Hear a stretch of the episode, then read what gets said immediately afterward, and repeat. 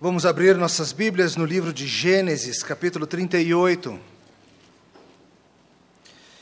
Se você está nos visitando nessa manhã, saiba que é nosso costume aqui na Igreja Presbiteriana Semear pregar a Bíblia de maneira expositiva e sequencial. Isso significa que nós escolhemos livros bíblicos e vamos pregando semana após semana sessões diversas até que compramos, completemos o estudo do livro inteiro. Estamos já há bastante tempo, há mais de um ano, estudando Gênesis e agora chegamos no capítulo 38. No capítulo 37, vimos rapidamente a história esquisita de José sendo vendido pelos seus próprios irmãos como escravo. E paramos naquele momento, o que vai acontecer? O que vai acontecer com José? O que será desse homem? E não é hoje que você vai ter a resposta. Gênesis 38, acompanhe com fé a leitura da palavra do Senhor. Aconteceu por esse tempo que Judá se apartou dos seus irmãos e se hospedou na casa de um adulamita chamado Ira. Ali viu Judá a filha de um cananeu, chamado Sua, e ele a tomou por mulher e a possuiu. E ela concebeu e deu à luz um filho, e o pai lhe chamou Er. Tornou a conceber e deu à luz um filho, a este deu a mãe o nome de Onã. Continuou ainda e deu à luz outro filho, cujo nome foi Selá. Ela estava em Quesibe quando o teve. Judá, pois, tomou esposa para Er, o seu primogênito. O nome dela era Tamar. Er, porém, o primogênito de Judá, era perverso perante o Senhor pelo que o Senhor o fez morrer. Então disse Judá a Onã: Possui a mulher do teu irmão, cumpre o levirato e suscita descendência a teu irmão. Sabia, porém, Onã que o filho não ter, seria tido por seu, e todas as vezes que possuía a mulher do seu irmão, deixava o sêmen cair na terra, para não dar descendência ao seu irmão. Isso, porém, que fazia era mal perante o Senhor, pelo que também a este fez morrer. Então disse Judá a Tamar, sua nora: Permanece viúva em casa de teu pai, até que Selá, meu filho, venha a ser homem. Pois disse: Para que não morra também este, como seus irmãos. Assim Tamar se foi, passando a residir em casa de seu pai. No correr do tempo, morreu a filha de sua, mulher de Judá, e consolado Judá subiu aos tosqueadores de suas ovelhas em Timna, ele e o seu amigo Hira, o adulamita. E o comunicaram a Tamar: Eis que teu sogro sobe a Timna para tosquear as ovelhas. Então, ela despiu as vestes de sua viuvez e, cobrindo-se com um véu, se disfarçou e se assentou à entrada de Enaim, no caminho de Timna, pois via que Selá já era homem e ela não lhe fora dada por mulher. Vendo-a Judá, teve-a por meretriz, pois ela havia coberto o rosto. Então se dirigiu a ela no caminho e lhe disse: Vem, deixa-me possuir-te porque não sabia que era sua nora. Ela respondeu: Que me darás para coabitares comigo? E ele respondeu: Enviar-te-ei um cabrito do rebanho.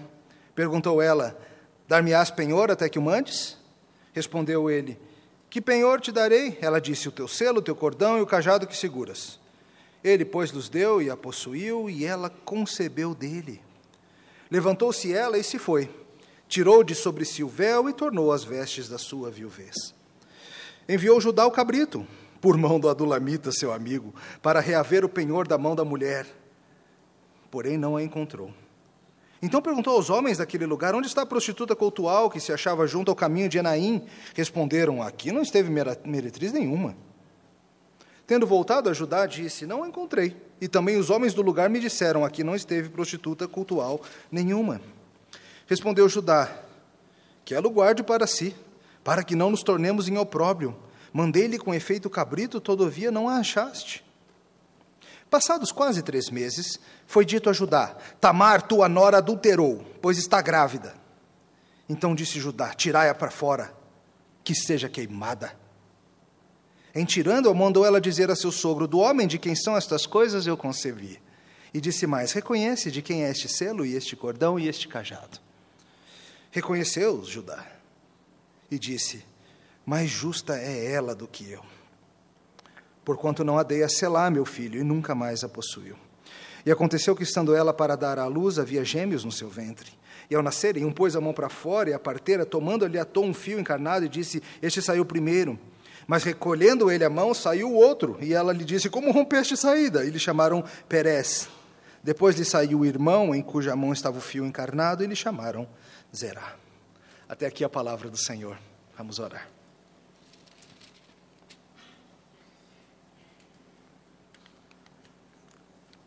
Senhor, nós te louvamos por esse trecho inspirado e útil para nosso crescimento da tua santa palavra.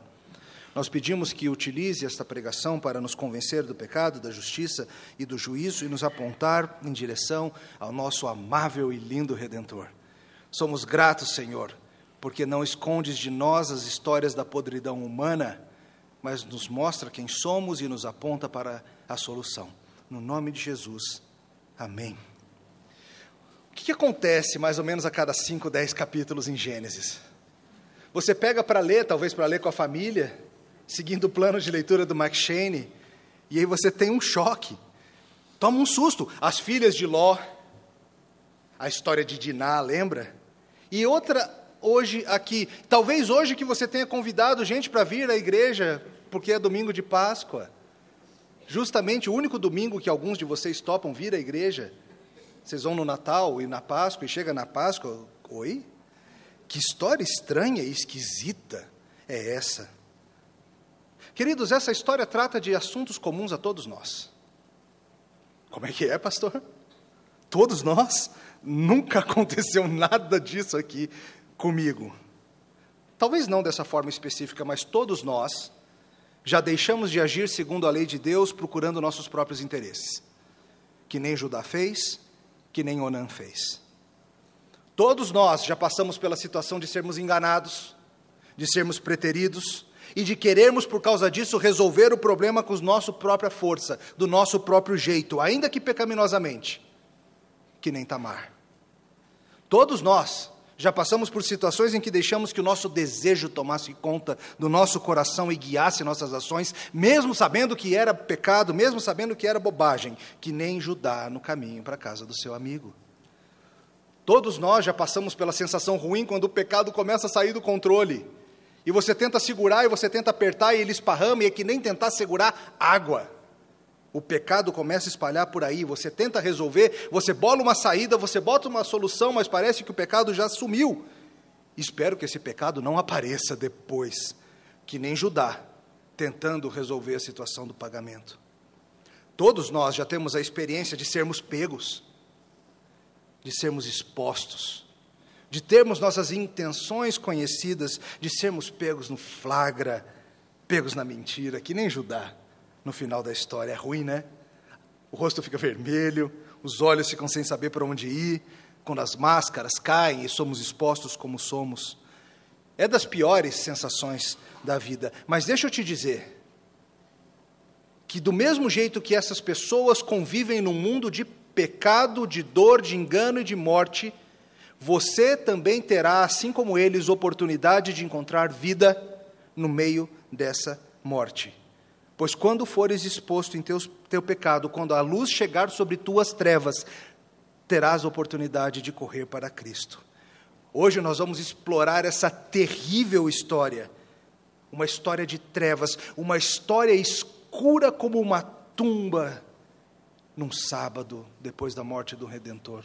Uma história escura que mostra como o pecado destrói esse mundo.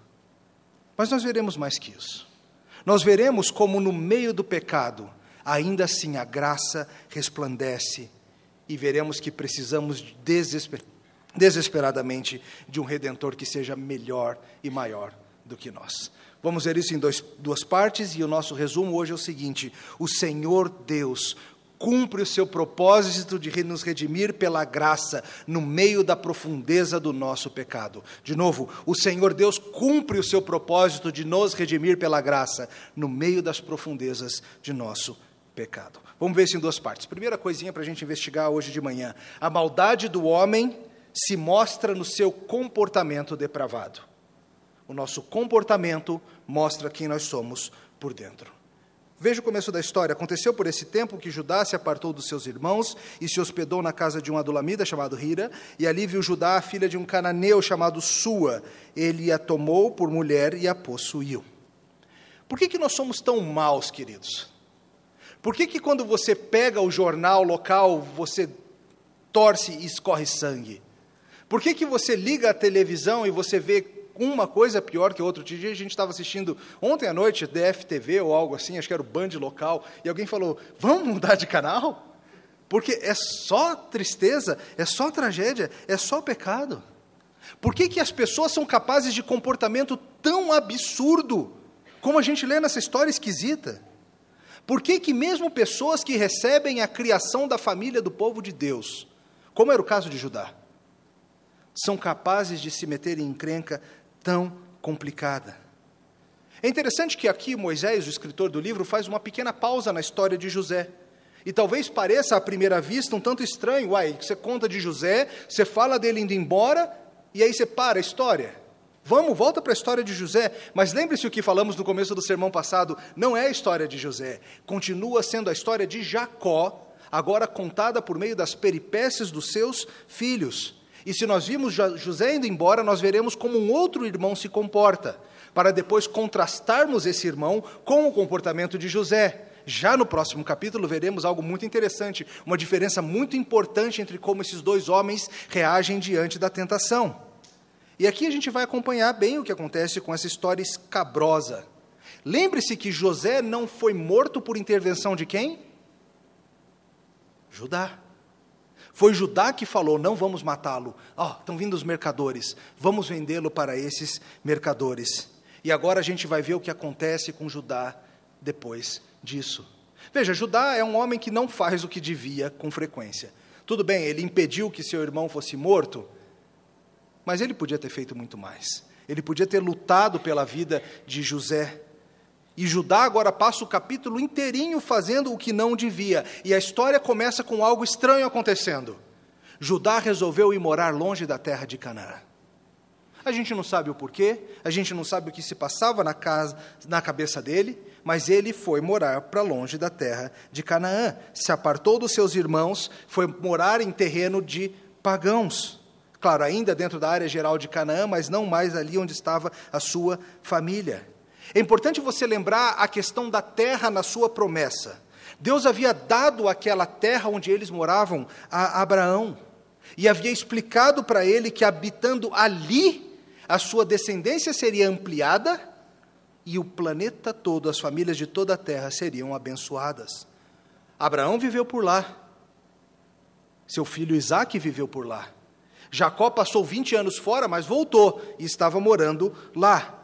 Seus filhos estão morando lá, menos um, José, que foi morar, morar, claro, no Egito. Mas estranhamente essa história começa com mais um deles decidindo ir embora.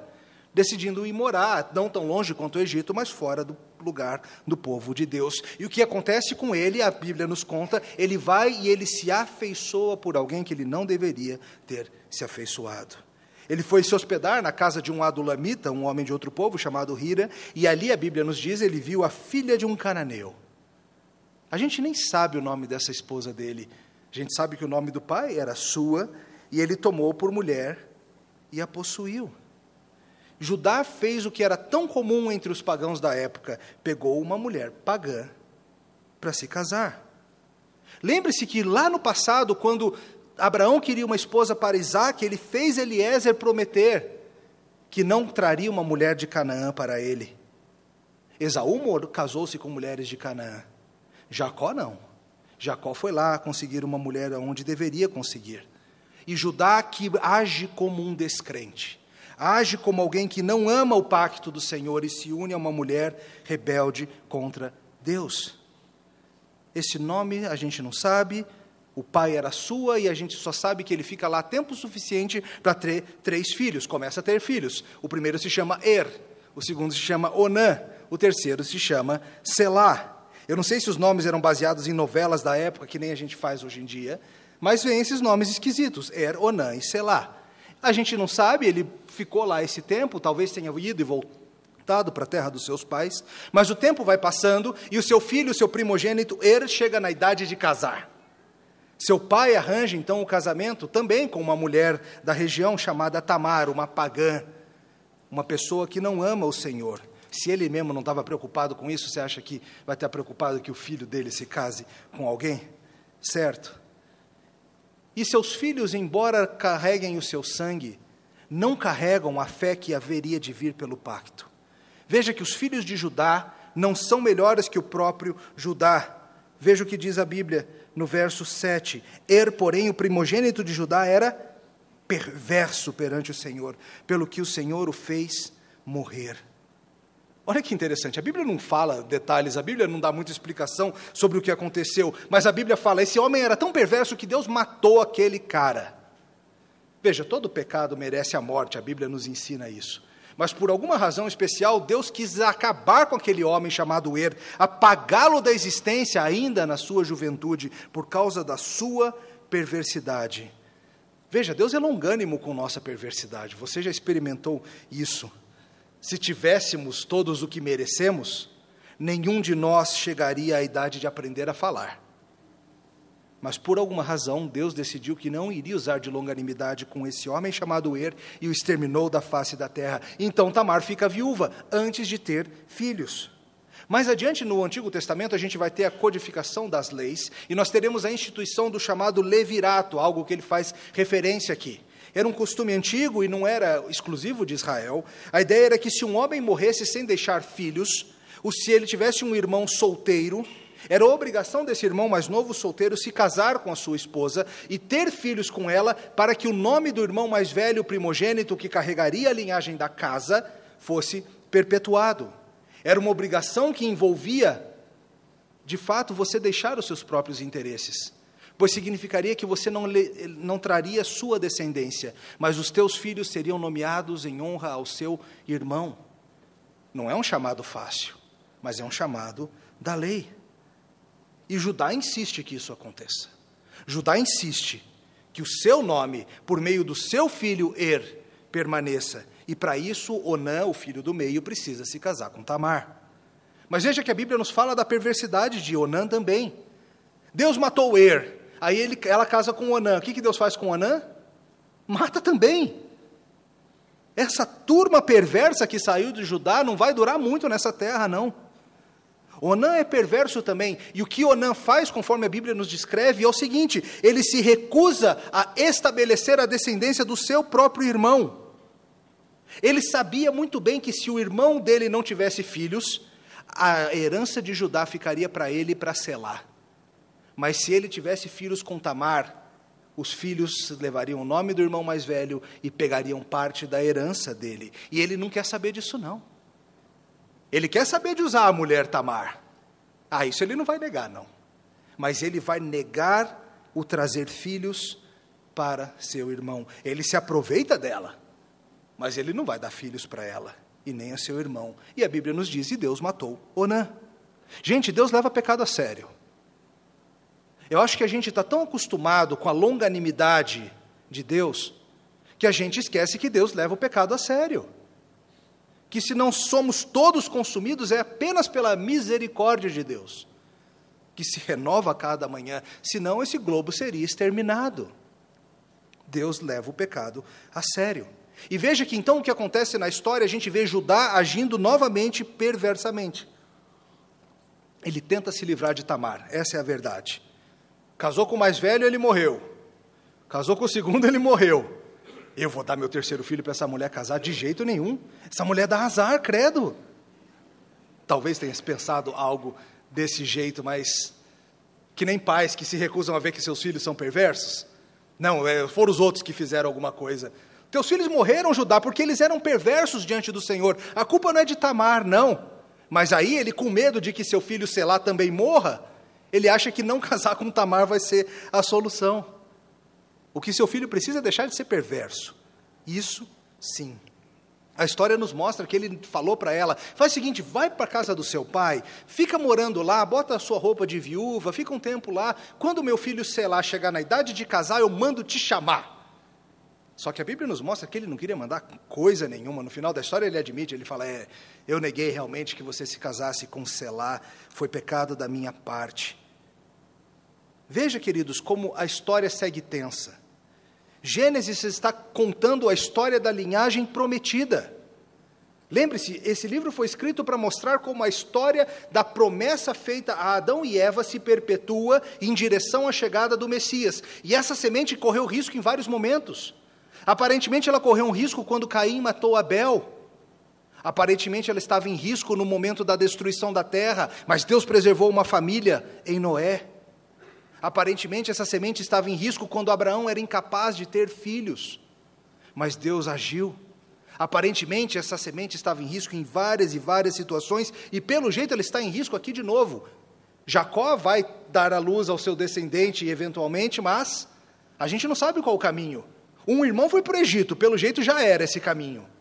O outro irmão foi morar na terra de Canaã, fora da região deles, o filho dele morreu, o outro filho morreu, o outro está lá. Pelo jeito desse caminho de Judá também não vai sair nada. Nós não sabemos ainda, nesse momento da história, qual vai ser o caminho do Salvador, qual vai ser o caminho da, da redenção. Se Selá não se casar com alguém, ao que tudo indica, a linhagem de Judá será extinta aqui.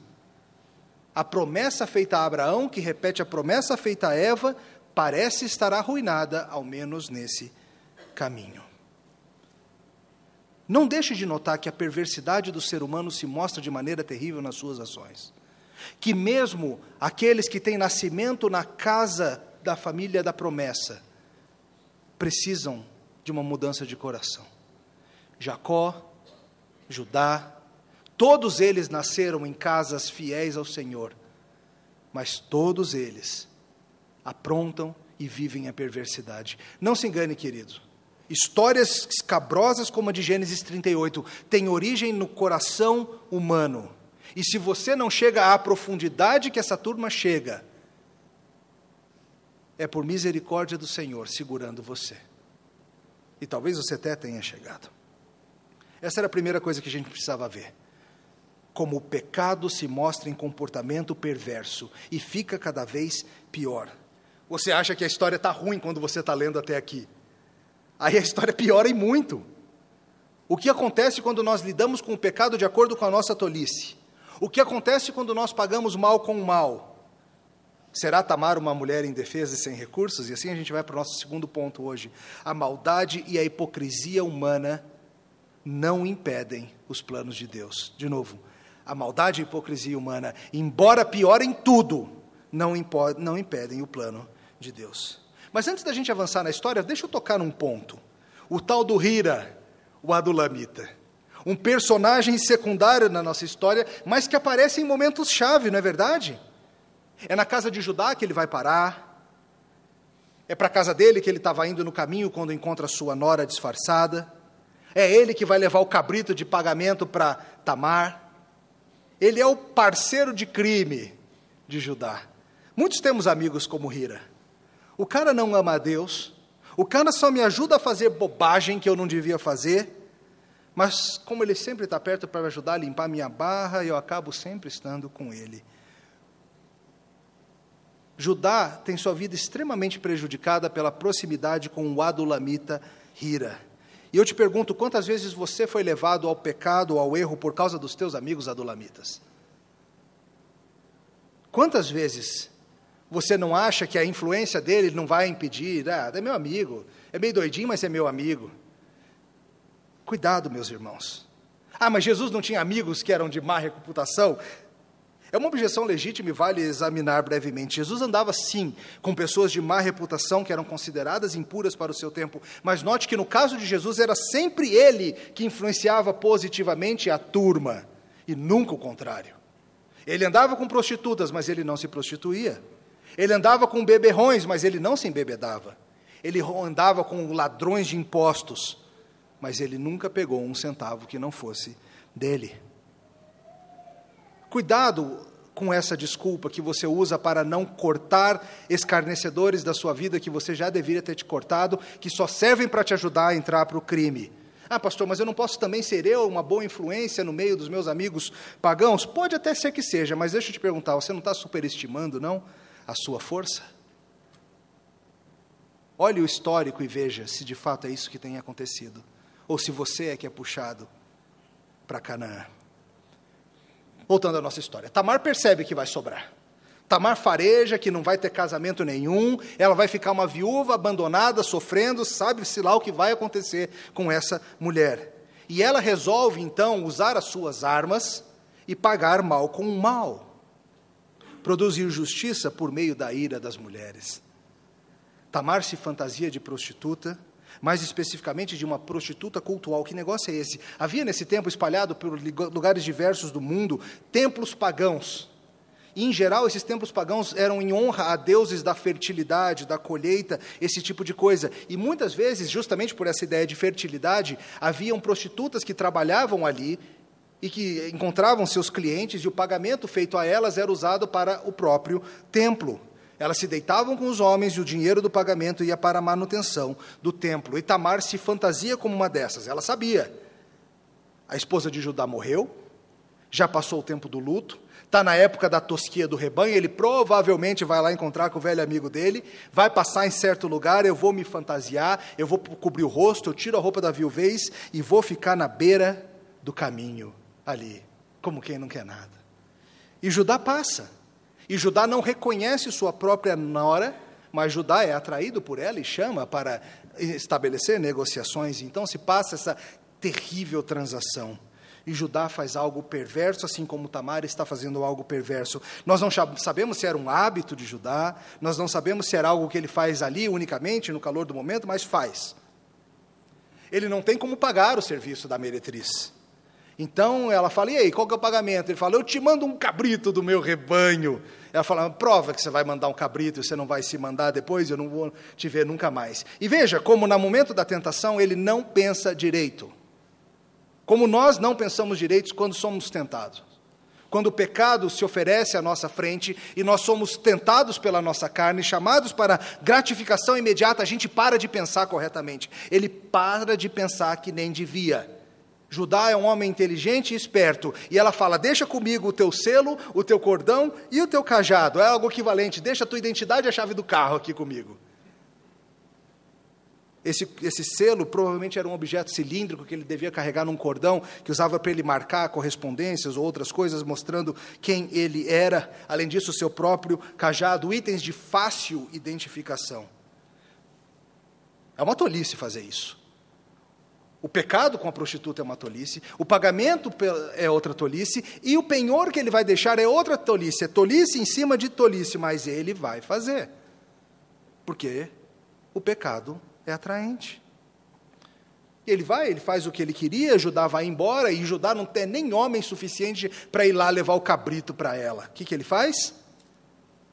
Ira tem uma tarefa para você, ó, pega esse cabrito, encontra uma moça assim, assim, no caminho tal, tu vai, vai lá que você vai ver, é fácil de encontrar, entrega o cabrito para ela e pega minhas coisas de volta. Ele chama Hira, que é o engavetador geral de Judá. Existe para resolver os problemas dele. E veja a ironia do pecado se voltando de novo e de novo. Veja os patinhos do pecado aparecendo aqui e ali. Jacó havia enganado seu pai Isaac usando um disfarce, lembra? Um disfarce com pelo de cabrito, de cabra. Judá, por sua vez, enganou seu pai Jacó, também com uma roupa disfarçada de sangue de bode, cabrito também. E agora o próprio Judá vai ser enganado por mais um disfarce, e de novo tem um cabrito envolvido na história. Queridos, não se engane, o pecado ele esparrama. Você acha que vai segurar, mas é que nem tentar segurar a água vai escorrer para todo lado.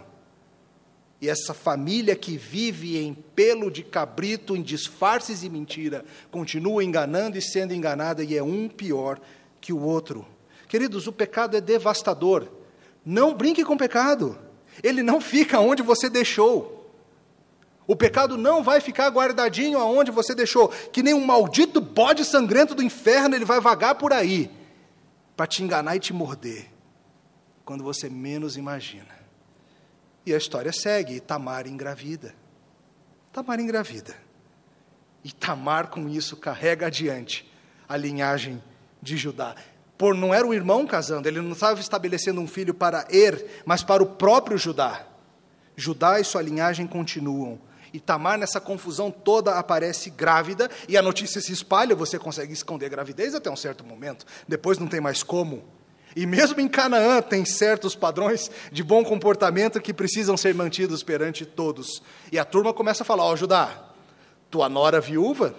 Então, está grávida. E Judá, como diz o verso 24, fica indignado. Olha lá na sua Bíblia. Olha o que ele fala. Passados quase três meses, foi dito a Judá: Tamar, tua nora, adulterou, pois está grávida. Então disse Judá: Tirai-a fora, para que seja queimada. Judá fica indignado. E ele fala: Peguem essa mulher adúltera e toquem fogo nela. Vamos Judá, e você, cara? Veja, não é. Não na, a gente pode chamar o pecado de pecado, mesmo que nós sejamos pecadores também. Não há problema em denunciar o pecado do outro só porque você também pega, peca. Mas Judá, que está sendo completamente hipócrita, ele isolou sua nora, ele impediu-a de casar, ele armou uma situação potencialmente perigosa. Ele acha que dormir com uma moça no caminho para lugar nenhum é algo sem consequência.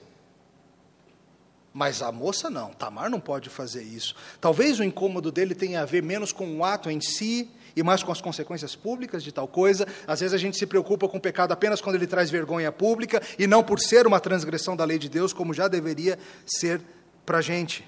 Mas veja a hipocrisia do homem Judá. Ele não vê problema em dormir com prostitutas, mas ele fica indignado com a suposta indecência da sua nora. Você conhece esse jeito de agir, não conhece? Ou você nunca teve reação similar?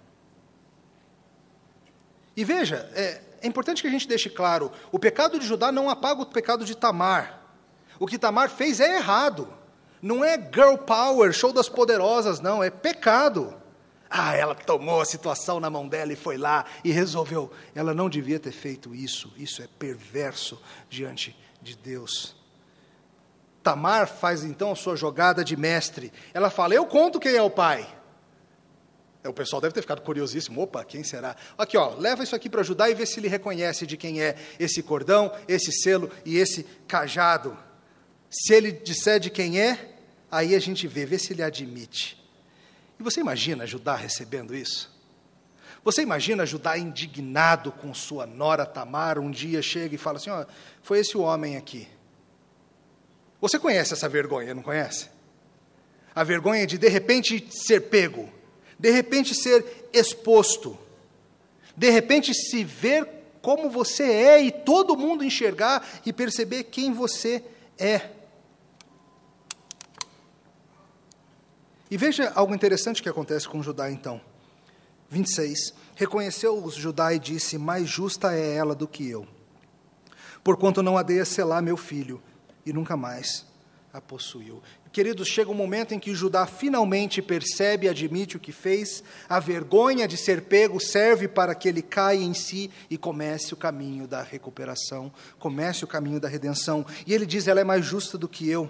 E ele admite, ele confessa que ele não deu ela para casar com Selá como deveria. O rosto vermelho pode ser fonte de vida, meu querido. A vergonha pública pode te levar à salvação.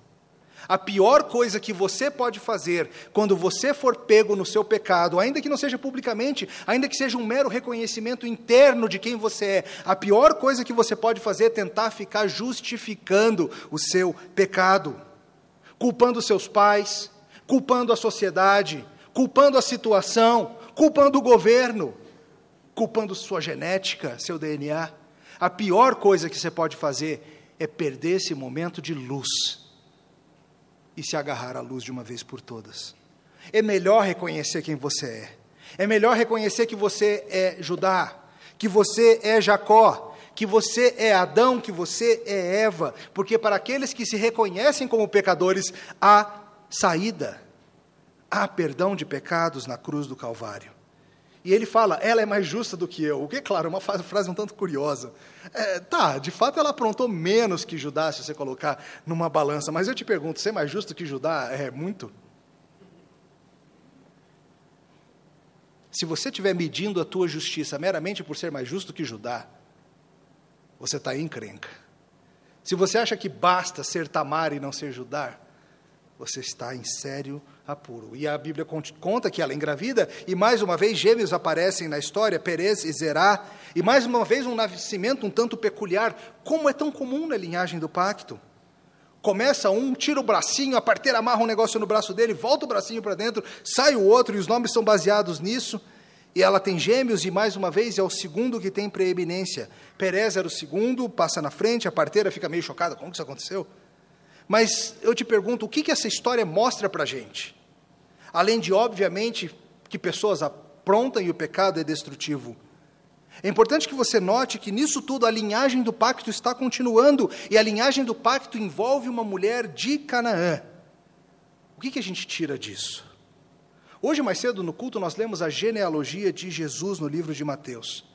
E se você notou, lá no comecinho, nos primeiros versículos, Mateus faz referência ao fato de que esse Perez, filho de Judá com Tamar, foi um antepassado do próprio Senhor Jesus, que a linhagem do pacto, de maneira escandalosa, continua por meio desse relacionamento de Judá com Tamar. Sabe o que isso significa? Que por mais escura que seja a tumba, é possível remover a pedra e entrar a luz que por mais esquisita que seja a nossa história, ainda que seja um relacionamento louco como esse de Judá com Tamar, trazendo Perez, ainda assim, Deus pode redimir nossa história.